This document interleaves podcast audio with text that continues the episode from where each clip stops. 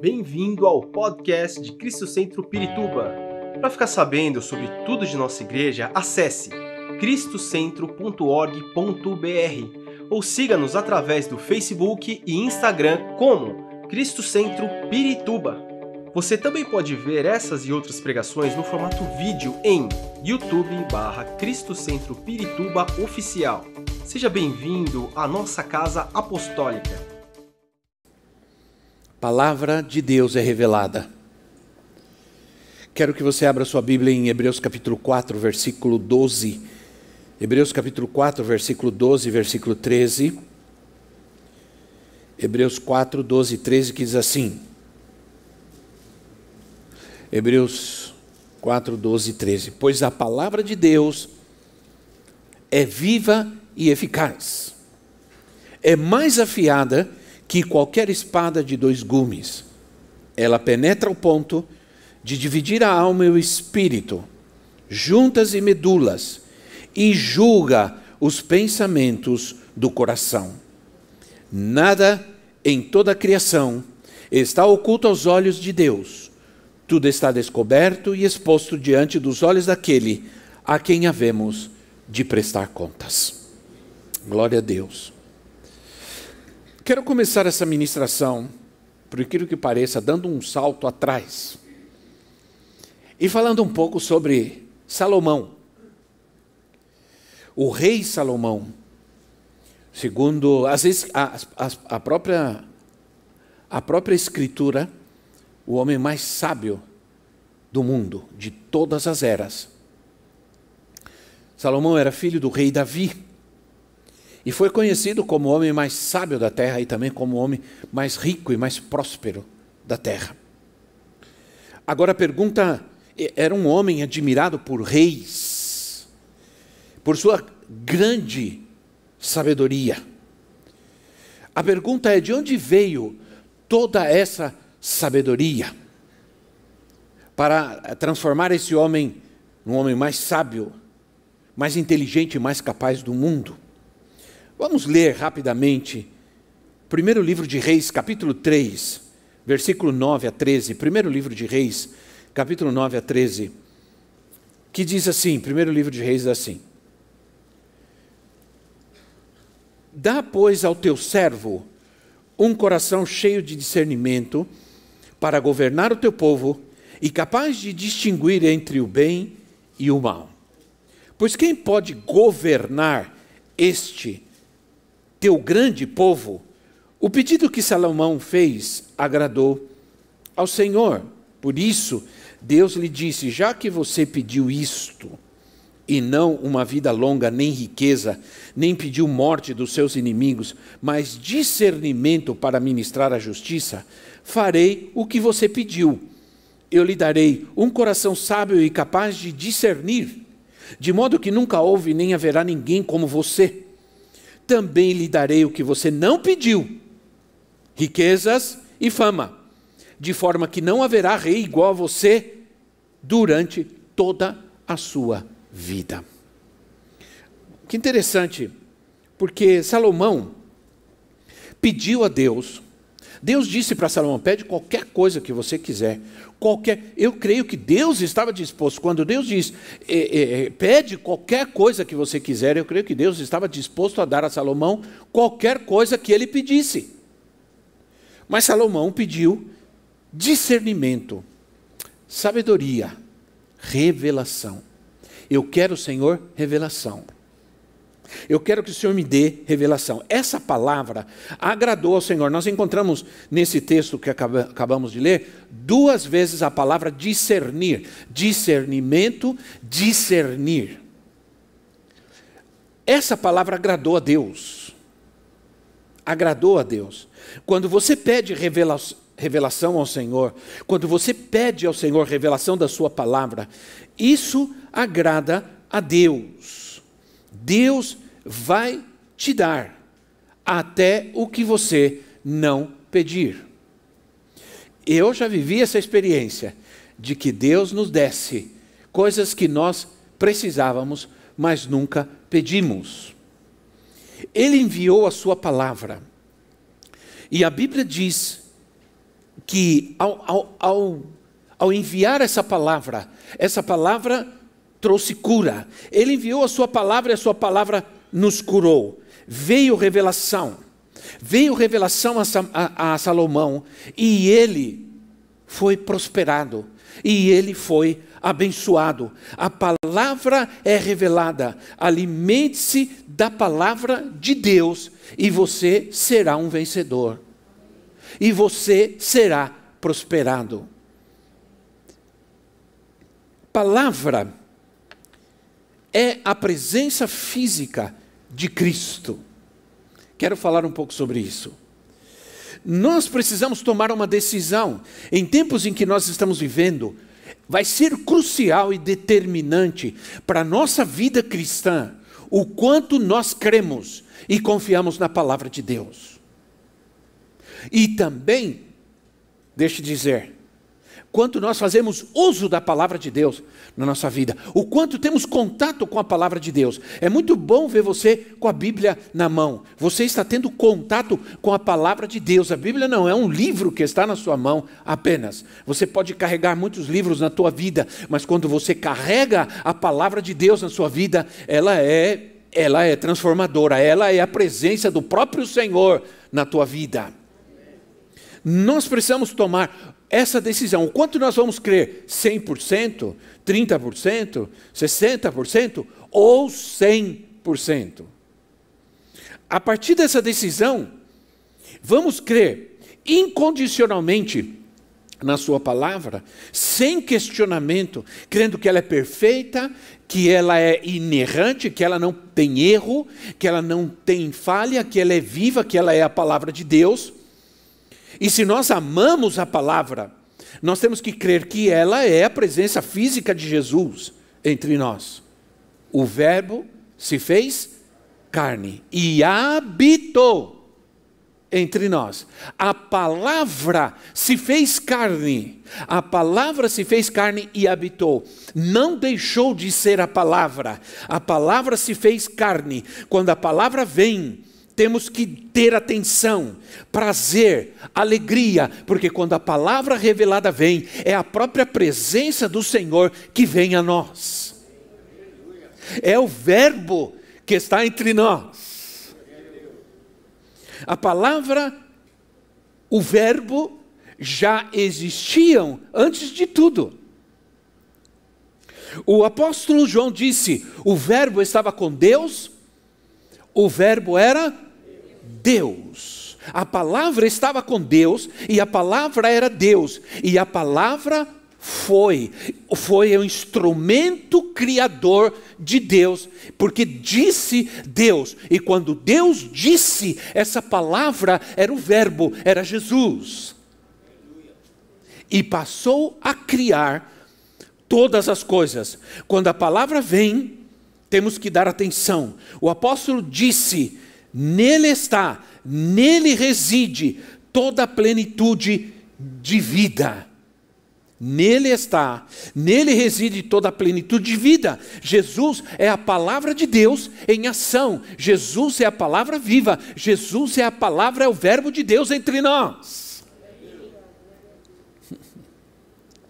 Quando nos aborrecemos, olha, quero te dizer uma coisa, eu estava pensando nisso agora há pouco. Quando nós nos aborrecemos, quando nós nos desanimamos, quando nós dormimos, quando nós não temos vontade, aliás, é, quinta-feira eu vou, eu vou ministrar sobre ah, livres da prisão da vontade. Quando a nossa vontade é aprisionada. Quando a nossa vontade com relação ao casamento, quando a nossa vontade com relação à obediência, quando a nossa vontade com relação à palavra de Deus, ao jejum, à, à igreja, enfim, quando no, a nossa vontade começa a ser aprisionada, perdemos a vontade de amar, de adorar a Deus, uh, nós, nós precisamos ser livres, nós precisamos ser libertos. É? Então, quando nós perdemos a alegria, quando nós nos desanimamos, quando estamos pregando a palavra e dormimos e viajamos e, e vamos lá não sei aonde, lá, isso quer dizer que nós estamos. Num, esse é um momento de guerra. Diga comigo, guerra. esse não é apenas um momento de distração, isso é um momento de guerra, de batalha. Quando estamos diante da palavra, nós nos desanimamos. Lembra que o apóstolo Paulo estava uma vez pregando numa casa e ele, acho que ele pregou tanto, que tinha um jovem assistindo, ouvindo na janela e dormiu. E caiu lá embaixo, pá! E correu todo mundo e chegaram lá, não, morreu, morreu, morreu. Cuidado, porque quando você dorme durante a palavra, e não estou te, dando, não estou te ameaçando, nem colocando medo em você, só estou dizendo que há uma. Claro que você não vai morrer fisicamente, mas você pode morrer espiritualmente quando você deixa de viver, de ouvir e de dar amor, atenção e receber com alegria a palavra de Deus. Você pode dormir é, espiritualmente falando. Não é? É, logicamente a história não termina, termina bem a história. Paulo desceu, foi lá e orou pelo rapaz, e o rapaz levantou e tudo, e teve mais uma oportunidade de nunca mais dormir durante a palavra. uh, nem vou pedir para você dizer para o irmão do seu lado: cuidado, não dorme. Porque, na verdade, eu entendo que muita gente trabalha, muita gente está cansada, eu entendo muitas coisas e a gente não, não vai nunca condenar ninguém, né? mas é importante que você se esforce diante a, da palavra de Deus, porque se a palavra é a presença física de Cristo que você toca, o que acontece quando você fica semanas e semanas sem ler a Bíblia, sem ler a palavra de Deus? Talvez você me pergunte, mas é, basta ler, só ler, é, só ler já vai fazer muita coisa na tua vida. Só o contato com a palavra de Deus já é alimento, já é poder, já é vida, já é substância. Como dizia minha avó, já é substância.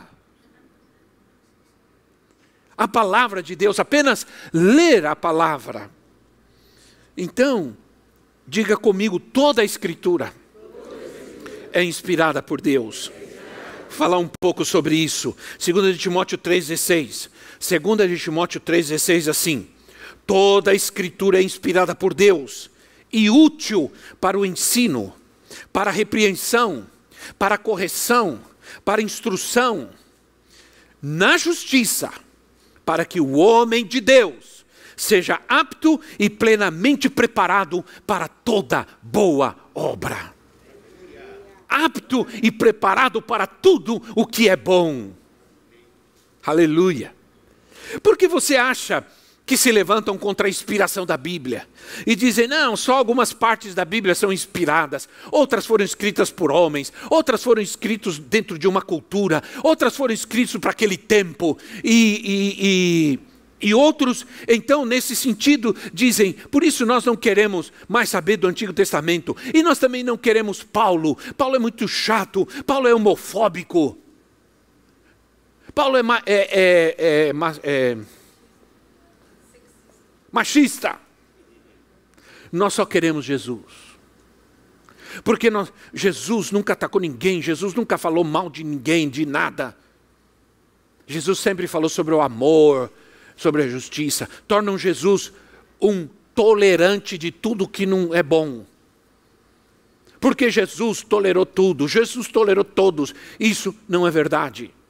Isso não é verdade. Então, a palavra inspiração tem a ver como recebemos, tem a ver como nós recebemos algo de Deus, não apenas como, como Deus faz algo. Significa que Deus sopra, a palavra é soprada por Deus. Ele sopra a palavra e eu inspiro. E eu inspiro. Deus sopra e nós inspiramos. Faça assim. Faça.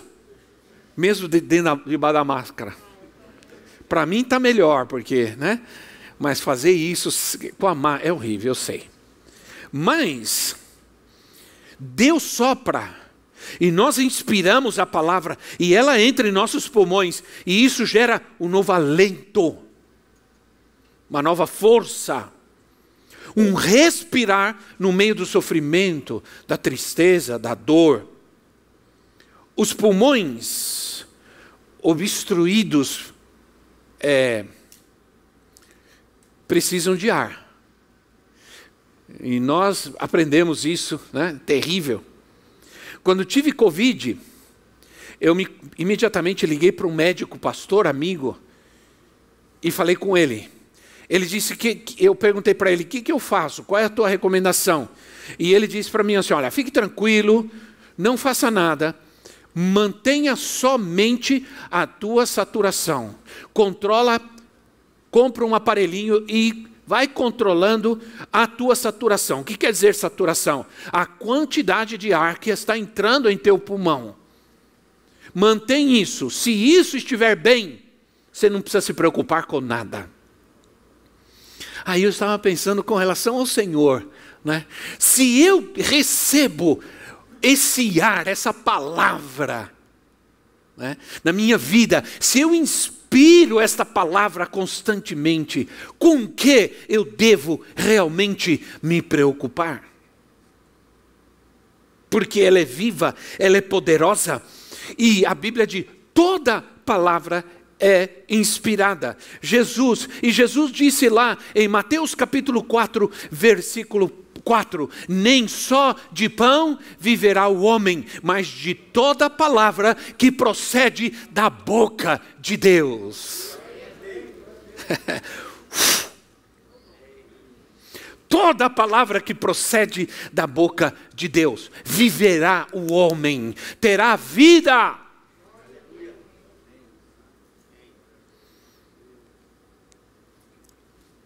Quando Deus sopra, é verdade.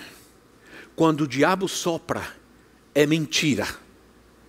Se o, dia, o diabo também quer soprar na sua vida, ele vai soprar mentira, derrota, fracasso, doença, enfermidade, morte. Mas quando Deus sopra, vem vida. Diga, eu quero vida. eu quero revelação. Aleluia. Quantos querem revelação? Faça como Salomão, irmão. Diga fé ao Senhor: Eu quero revelação, quero discernimento. E aí, a, a, a, a mentira ela é, ela é do diabo. A mentira é parte da natureza maligna. Em Deus não há mentira. E quando Deus sopra, vem saúde, vem vida. Aleluia. O homem foi criado por Deus, é, é, no sentido de que Deus moldou o homem do pó da terra. Deus pegou, moldou aquele ser maravilhoso, mas ele não seria nada, ele não teria vida se Deus não tivesse soprado sobre ele. Soprou sobre ele o fôlego de vida. E o homem se tornou alma vivente, ser vivente. Então, esse versículo vem exatamente, e eu gosto do versículo 13, porque aí o Senhor fala da palavra, versículo 12, 4, 12, Hebreus, aí o versículo 13 parece que não tem nada a ver com o versículo 12, parece que não, parece que está fora de contexto, parece que é como eu às vezes, como a minha cabeça funciona assim, às vezes eu estou falando uma coisa, de repente imediatamente eu pulo para outra que não tem nada a ver. E, mas na verdade não. Quando o versículo 13, nada em toda a criação está oculto aos olhos de Deus. Ele sabe todas as coisas, tudo está descoberto e exposto diante dos olhos daquele em que havemos de prestar contas. Aqui está falando sobre a soberania de um Deus que sabe todas as coisas. E esse Deus que sabe todas as coisas e tem todas as, as suas coisas baixo o seu controle, ele, ele, ele nos quer dar sabedoria discernimento. Esse versículo vem imediatamente e, e, e, e, essa palavra que divide a alma do espírito, que traz revelação do que é carnal e é espiritual, do que é de Deus e que é do homem, essa palavra nos desnuda diante de um Deus que sabe todas as coisas, nada podemos esconder dele, nada podemos ocultar dele, ele sabe, ele vê todas as coisas. Então, é, a palavra, quando vem, nos incomoda, porque ela nos desnuda. ela, ela, toca em nossa estrutura emocional, ela é, mexe com a nossa estrutura emocional e nossa estrutura física. E por isso, às vezes, é melhor dar uma cochilada. Então, entenda: quando a gente tem guerra, quando você tem. É, quando você não tem vontade de estudar a Bíblia, quando você, é, você se aborrece, quando você te, teve gente, eu, eu, uma vez, isso não aconteceu só uma vez, graças a Deus aconteceu poucas vezes. Ah, alguém diz assim: é, é, eu tenho vindo à tua igreja, pastor, mas quando você começa a pregar-me, eu tenho raiva, eu tenho vontade de, de ir lá e te esganar. Eu não disse não é crente, não. Eu disse, você precisa de libertação, irmão. você precisa de libertação. Isso é guerra é guerra. O inimigo se levanta contra a palavra de Deus na sua vida. Ele não quer que você ouça, e se você ouve, ele não quer que você pratique, porque só ler não resolve nada. Vir à igreja cantar não muda a sua vida, vir à igreja orar não muda a sua vida, vir à igreja aplaudir não muda a sua vida, vir à igreja dar oferta não muda a sua vida. Mas quando a palavra entra, quando você diz, decide, vou viver o que Deus me falou, as coisas vão mudar. Radicalmente. Esse versículo é poderoso, porque diz que a palavra é eficaz. No grego, essa palavra eficaz é a palavra energes, que significa ativa, viva ela é forte como a força de Deus. Ela é viva porque Deus é vivo. Se ela é viva, ela é a palavra de Deus. Você sabe que alguém de caráter avaliza a sua palavra.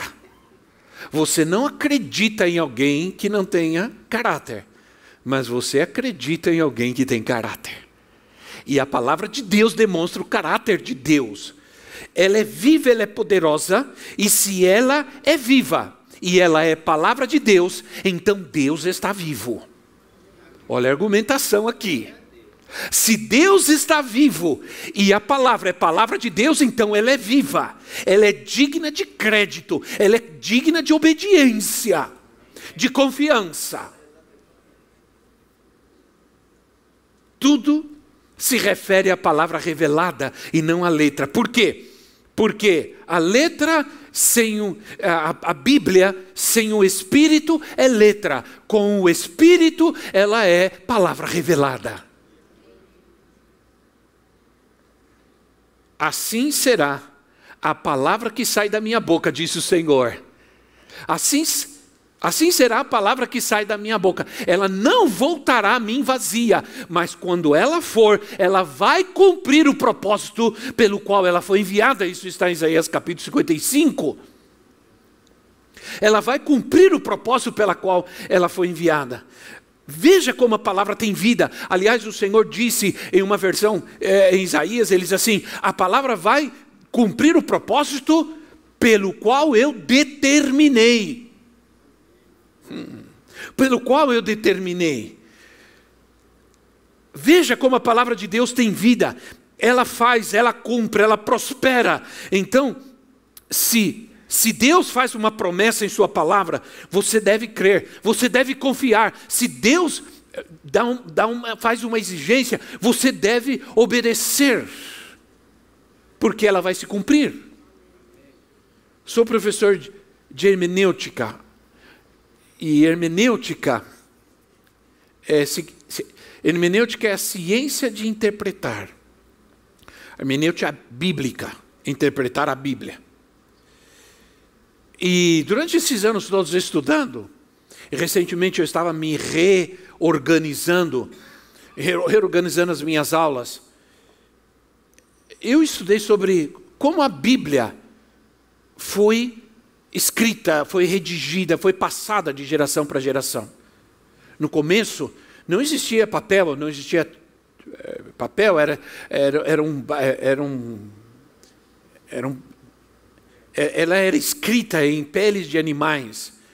Né? era escrita com barro, com, com essência de árvore, essas coisas. É, eram materiais perecíveis, que com o tempo é, é, estragavam. Então era necessário que em tempos em tempos aquelas escrituras fossem passadas para outro material novo, foram escritas em, em, em, em materiais novos.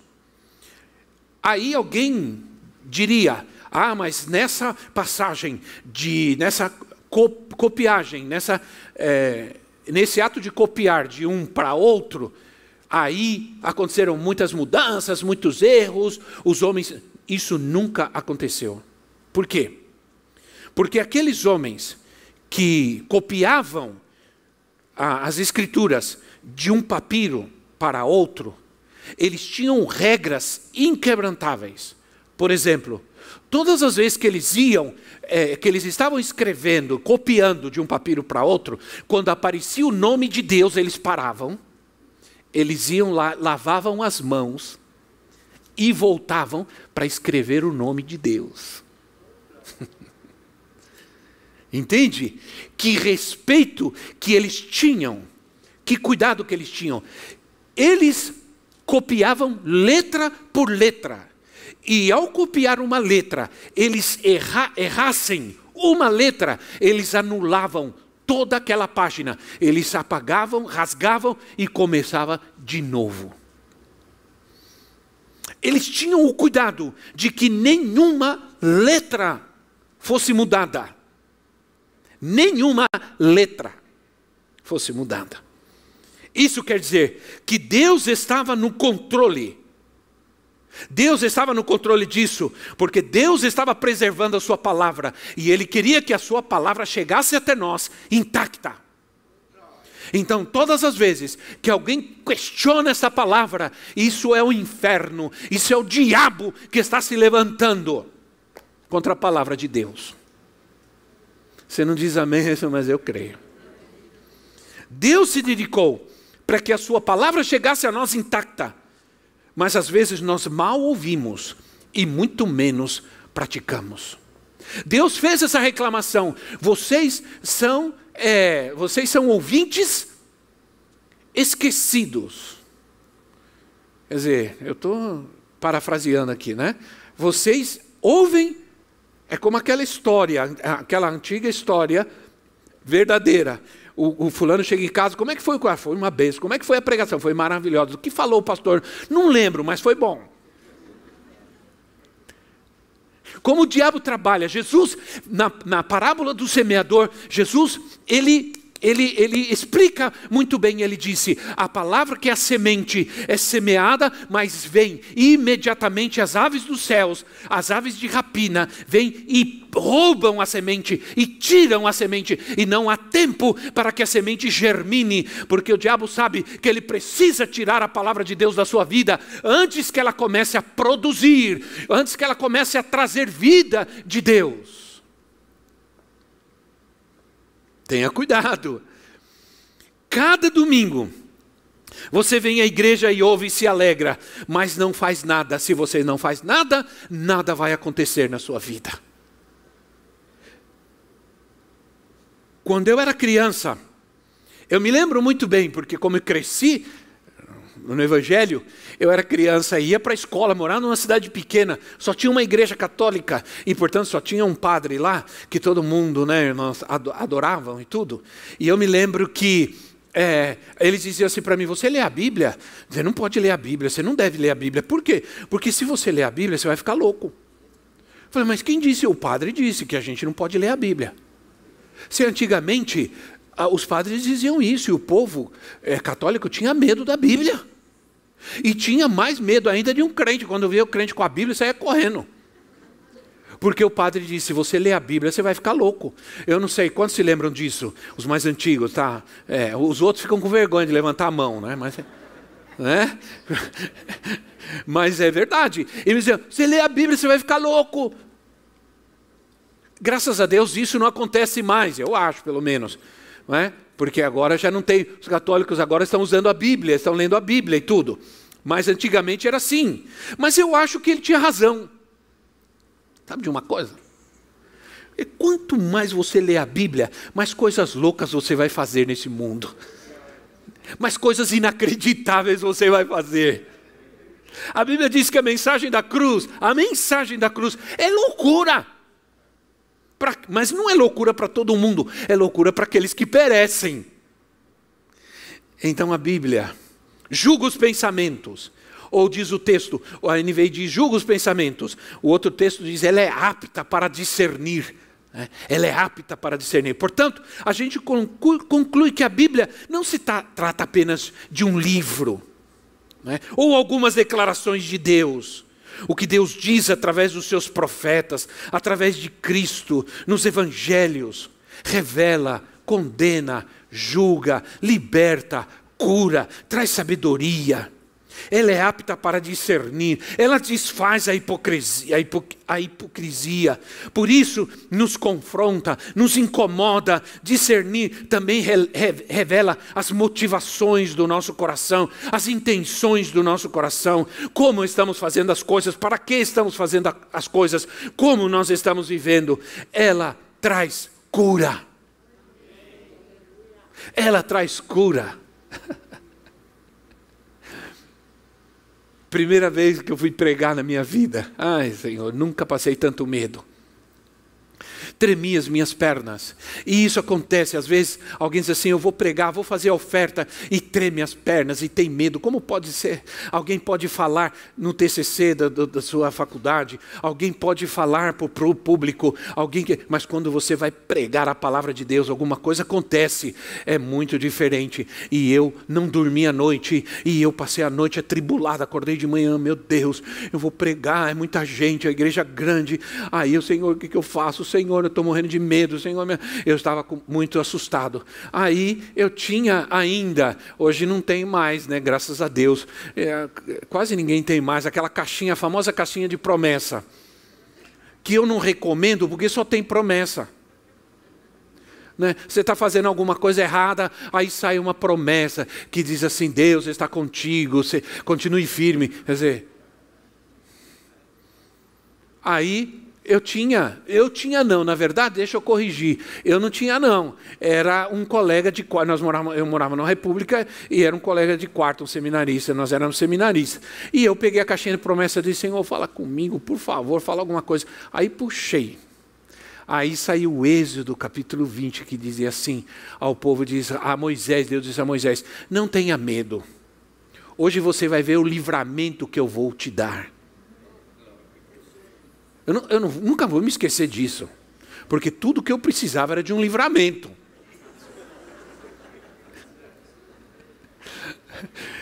E eu fui pregar. E assim, eu sei que não foi bom, eu sei que foi difícil, ainda mais quando eu terminei dizendo assim: eu agradeço a Deus pela oportunidade que Ele me deu de estar aqui essa noite, era 10 horas da manhã. Mas na verdade, o povo foi bom comigo e disse assim: foi uma bênção. E teve gente que chorou e tudo. Né? O povo de Deus é maravilhoso. Muito bom, muito paciente e amoroso. Provérbios capítulo 4, 20, versículo 20 a 22, 20 a 22, assim: Meu filho, escute o que eu lhe digo, escuta a minha palavra, preste atenção às minhas palavras, nunca as perca de vista, guarde-as no fundo do coração, pois são vida para quem as encontra, e saúde para todo o teu ser. Um dos vários homens impressionaram a minha vida. Um deles foi um homem chamado Don Sims. Ele nos, ele nos ajudou bastante. Ele ah, nos ajudou, inclusive, quando o André estava internado e nos disseram que ele ia ter que fazer um, que ele ia ter que receber sangue, que ele ia ter que receber um pouco de sangue, porque ele ele precisou e ele tinha o tipo de sangue e ele chegou na hora, eu procurando, Senhor, quem pode ser um ador, doador desse tipo de sangue? Senhor, me ajuda, Senhor, me ajuda, Senhor. Chega Dom Sims e ele tra traz, está trazendo algumas coisas para nós dos Estados Unidos para beber. E, e, eu disse: Olha, acabei de ligar para o hospital, meu filho vai precisar de sangue, e o tipo de sangue que ele precisa é esse. E ele disse: É o meu tipo de sangue. Vamos para lá agora. E ele era um homem alto, assim, magro. Um americano, tinha uns olhos bugalhados assim. E era um homem de fé, de fé. De fé. E nós fomos para o hospital e ele tirou sangue. Eu andava atrás da enfermeira. Oh, moça, coloca o nome do meu filho nessa ampola, por favor. Moça, oh, por favor, quero... eu andava atrás dela assim. Eu, eu coloco o nome do meu filho. Eu quero que coloque esse sangue no meu filho. Não quero que coloque outro sangue. Isso foi numa sexta. É, no sábado eles fizeram o procedimento. No no, na segunda eu fui para o hospital e meu filho estava curado. Já tinha saído da UTI, já tinha sido desentubado, porque ele foi entubado, tinha sido desentubado, estava já na, no berçário. Então, só que Dom Sims, antes de se converter, usou drogas muito tempo. Ele disse, ele era daqueles americanos que andavam com aquelas jaquetas malucas, com aquelas motos da frente compridas assim. Ele falou assim: eu viajava para os Estados Unidos inteiro usando drogas. E chegou um tempo da minha vida que ele falou assim: que as drogas atacaram tanto a minha cabeça, o meu cérebro, que eu, às vezes, quando alguém perguntava o meu nome, eu não, eu, eu não me lembrava do meu nome. Eu não sabia dizer o meu nome. Algumas vezes eu andava como se fosse um zumbi, porque a minha mente já não funcionava mais. Aí ele se converteu. Quando ele se converteu, ele começou a aprender o poder da palavra de Deus. O que ele começou a fazer? Ele começou a, é, é, ele começou a ler a Bíblia e começou a decorar versículos. Começou a decorar versículos. Ele falou: essa é a única forma que a minha mente vai voltar a funcionar, que Deus vai restaurar o meu cérebro, que a minha mente vai poder novamente funcionar plenamente. E aí ele dizia para a gente assim: hoje eu tenho dois mil versículos gravados na minha mente. Hoje eu prego a palavra de Deus e não preciso nem usar a Bíblia. Hoje eu falo qualquer coisa que você precisar. Eu, eu sou capaz de me lembrar de tudo o que aconteceu quando eu já não me lembrava de nada mais. A palavra de Deus limpou a minha mente, restaurou a minha mente, curou o meu cérebro a saúde para a tua alma, a saúde para o teu corpo, a saúde para o teu coração, a saúde para o teu pulmão, para os teus rins, para a tua próstata, para o teu estômago, a saúde para o teu filho, para a tua casa, para o teu casamento, na palavra de Deus. Aleluia.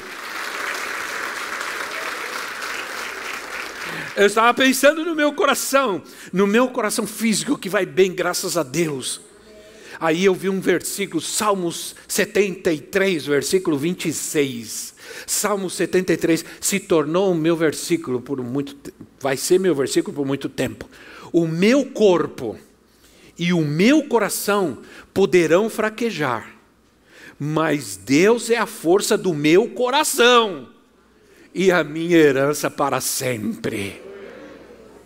Ô irmão, coração está fraquejando, diga: O Senhor é o Deus, o Senhor é a força do meu coração. Aleluia. Vamos trazer a palavra à nossa vida, vamos trazer a palavra aos nossos olhos. Pega versículos, promessas, coloca no banheiro, enquanto você estiver sentado, fica olhando para ele. Coloca bem na parede de frente assim. Coloca na tela da TV na hora que você liga aparece o Netflix. Cola um versículo lá. Na, na, na cozinha, no quarto, no banheiro, quando você dorme, todo lugar. Coloca versículos, palavra de Deus. E você vai ver como Deus vai começar a fazer algo tremendo aí. Eu não estou falando de algo simples, eu fiz isso a minha vida toda. Quando eu voltei para o Senhor, eu, eu pegava, eu dormia, meus irmãos, nós dormíamos todos no mesmo quarto, em beliche, eu dormia na beliche de baixo, e todas as ripas da cama de cima eu escrevi versículos. E eu deitava e ficava lendo. Todas as ripas, salmos, provérbios, palavra de Deus. Fiz isso muito tempo. Na porta do meu guarda-roupa se abria assim, estava cheio de versículos. Palavra na nossa vida.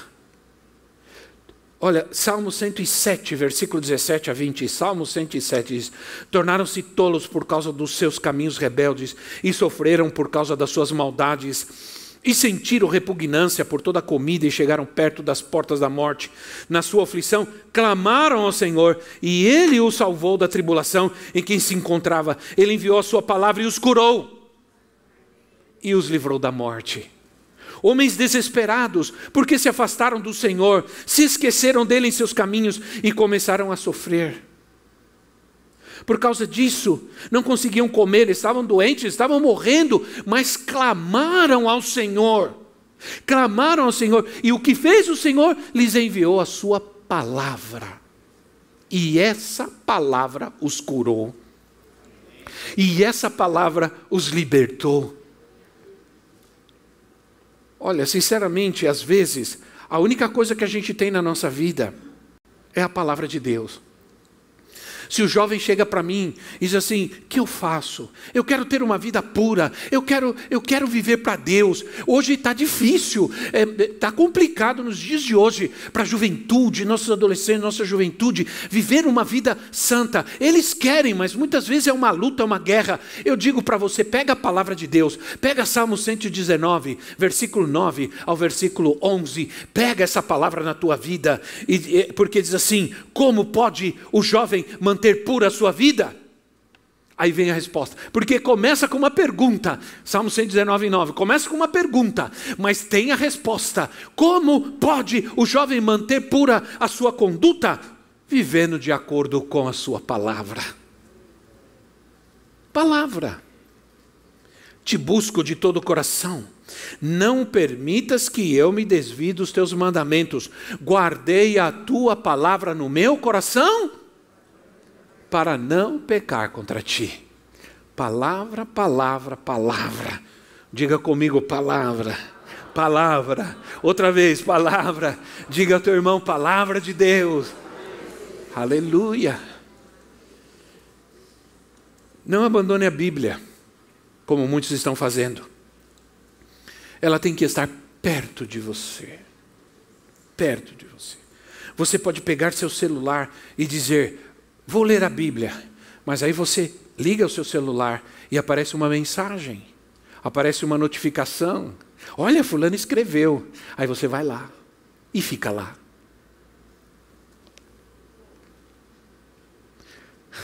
Tenha a Bíblia na tua mão, a palavra de Deus. Faz, eu faço isso. Fazia muito mais. Parei, preciso voltar a fazer. Eu pegava o celular Antigamente eu tinha, eu tinha fitas, cassetes da Bíblia, fita cassete, Jesus amado. Aquelas fitinhas cassete. Aí eu colocava num aparelhinho, deitava, colocava e dormia escutando a palavra. Você pode dizer, Senhor, fala comigo enquanto eu estiver dormindo. Me dá a tua palavra quando eu estiver dormindo, porque a tua mente não para. Você está dormindo, mas a tua mente está funcionando. Por isso você sonha, alguns falam, né? E certas verdades aparecem só. Você está dormindo, falam, né? É, antigamente eu assustava muito a profetisa, porque eu pregava, eu dava glória a Deus, aleluia. E, tem gente que levanta e anda, dormindo, fala. Eu fiz muito isso, irmãos. A nossa mente continua funcionando. Então você diz, Senhor, continua falando comigo. Senhor, me dá a tua palavra enquanto eu estou dormindo. E aí o que, que eu faço? Eu pegar, agora eu pego o meu celular, tem aplicativos da Bíblia que ele é, é áudio também. É áudio também. Você coloca, põe o fonezinho, baixinho, e deixa lá. E dorme recebendo a palavra de Deus. Irmãos, isso é poder, isso é vida. Entende? As pessoas, eu tenho que trazer essa palavra porque as pessoas hoje estão questionando a palavra de Deus, a Bíblia. Crentes, pastores estão questionando. E eu estou dizendo para você o que é a palavra de Deus. É, própria, é o próprio Senhor Jesus conosco. É o Verbo que se fez carne e habitou entre nós. Ela é vida, vida. Então você tem que, é, você tem que pegar essa palavra e trazer para perto de você, na sua vida. Amém? Amém? Vamos nos colocar em pé, porque se eu não, não parar, eu não paro. Se eu não parar, eu não paro, porque é bom demais. Há duas coisas que amo falar: amo falar sobre Jesus e amo falar sobre a Sua palavra. Amo falar sobre a Sua palavra. Essa palavra que conheço desde criança, que procuro viver desde criança. Não é fácil, não é fácil. Vamos. Vamos. Vamos buscar ao Senhor um instante nosso lugar. Senhor, obrigado Comece a agradecer a Deus pela sua palavra. Esse, o momento de guerra nunca termina. O, o, momento de guerra está no louvor, na adoração, o momento de guerra está na palavra, e o momento de guerra está no momento em que você precisa responder ao que a palavra de Deus te disse. Você precisa responder a Deus, precisa responder ao Senhor o que Ele acabou de falar com você. Em nome de Jesus Cristo, meu Pai. Oh Senhor, quanto da palavra de Deus você quer na sua vida? 30, 40, 50, 60 ou 100? Tudo. Quanto é a palavra de Deus para a sua vida? Realmente qual a importância, qual lugar tem a palavra de Deus para a sua vida, qual importância tem, como Deus quer dirigir, como Deus quer orientar a tua vida, como Deus quer trazer palavra na hora da dúvida, na hora do medo, da necessidade, na, na hora da dor, na hora do pecado, na hora uh, difícil, como Deus quer te dar palavra, palavra, palavra, palavra, Senhor, tua palavra tua palavra. Hoje pela manhã escutava aquele cântico que a gente canta que diz assim: Tua palavra, tua palavra é luz para os meus caminhos, tua palavra é. Não me lembro, só tô... eu sou eu e eu só me lembro dessas coisas. Mas tua palavra, Senhor, fala conosco, deixa o Senhor falar o teu coração neste momento. Pode deixa que venha agora um versículo à tua à tua mente agora. E venha uma passagem da Bíblia à tua mente, ao teu coração. Uma palavra agora de Deus. Deixa te inundar agora, deixa o Espírito Santo. Isso. Abra teu coração. Seja sensível neste momento ao que Deus pode falar à tua vida e a resposta que Ele pode te dar. O Senhor pode estar dizendo para você esta manhã: vai, porque eu estou contigo. O Senhor pode estar dizendo a você, é, trazendo uma palavra para que você tome uma decisão muito importante para a tua vida. Ou o Senhor simplesmente está dizendo para você: coloca atenção na minha palavra traz a, tua, a minha palavra para a tua vida, para a tua família, para o teu casamento, em nome de Jesus, a vida dos teus filhos. Às vezes, não adianta você brigar com eles, não adianta você. Chegou, chega um momento que não adianta você é, gritar com eles, ou ser agressivo ou agressiva, às vezes basta você dar uma palavra de Deus para ele. E essa palavra vai tocar a vida dele tão profundamente. Sabe, às vezes você está andando pela rua e você está com a Bíblia na mão, e você vem para a igreja e está com a Bíblia na mão. A Bíblia, Bíblia, Bíblia, papel. Você está com ela na mão e você não sabe, mas alguém olhou e viu você indo para a igreja com a Bíblia na mão, e de repente aquela pessoa diz: Puxa vida, eu preciso buscar a Deus na minha vida. Eu estou vendo aquela pessoa indo para a igreja com a Bíblia na mão e eu estou precisando, eu preciso mudar a minha vida. E quem sabe aquela pessoa naquele momento é mudada e você não falou nada, você só estava com a Bíblia na mão, você só estava com a palavra de Deus na sua mão. E, e aquilo tocou uma vida tocou alguém. Deus chamou alguém por simplesmente porque você tomou a atitude de estar com a Bíblia na mão. Oh Senhor, bendito Deus. Que essa palavra entre no teu coração e você tome a decisão de ter Bíblia em todo lugar da tua casa. Palavra, versículos. E você comece a viver e você vai ver como Deus vai começar a transformar. o deserto num jardim frutífero, a terra seca em manancial de águas vivas. Em nome do Senhor Jesus. Esperamos que esta mensagem tenha te inspirado e sido uma resposta de Deus para sua vida. Quer saber mais sobre Cristo Centro Pirituba? Siga-nos nas redes sociais no Facebook, Instagram e YouTube, ou visite nosso site em cristocentro.org.br.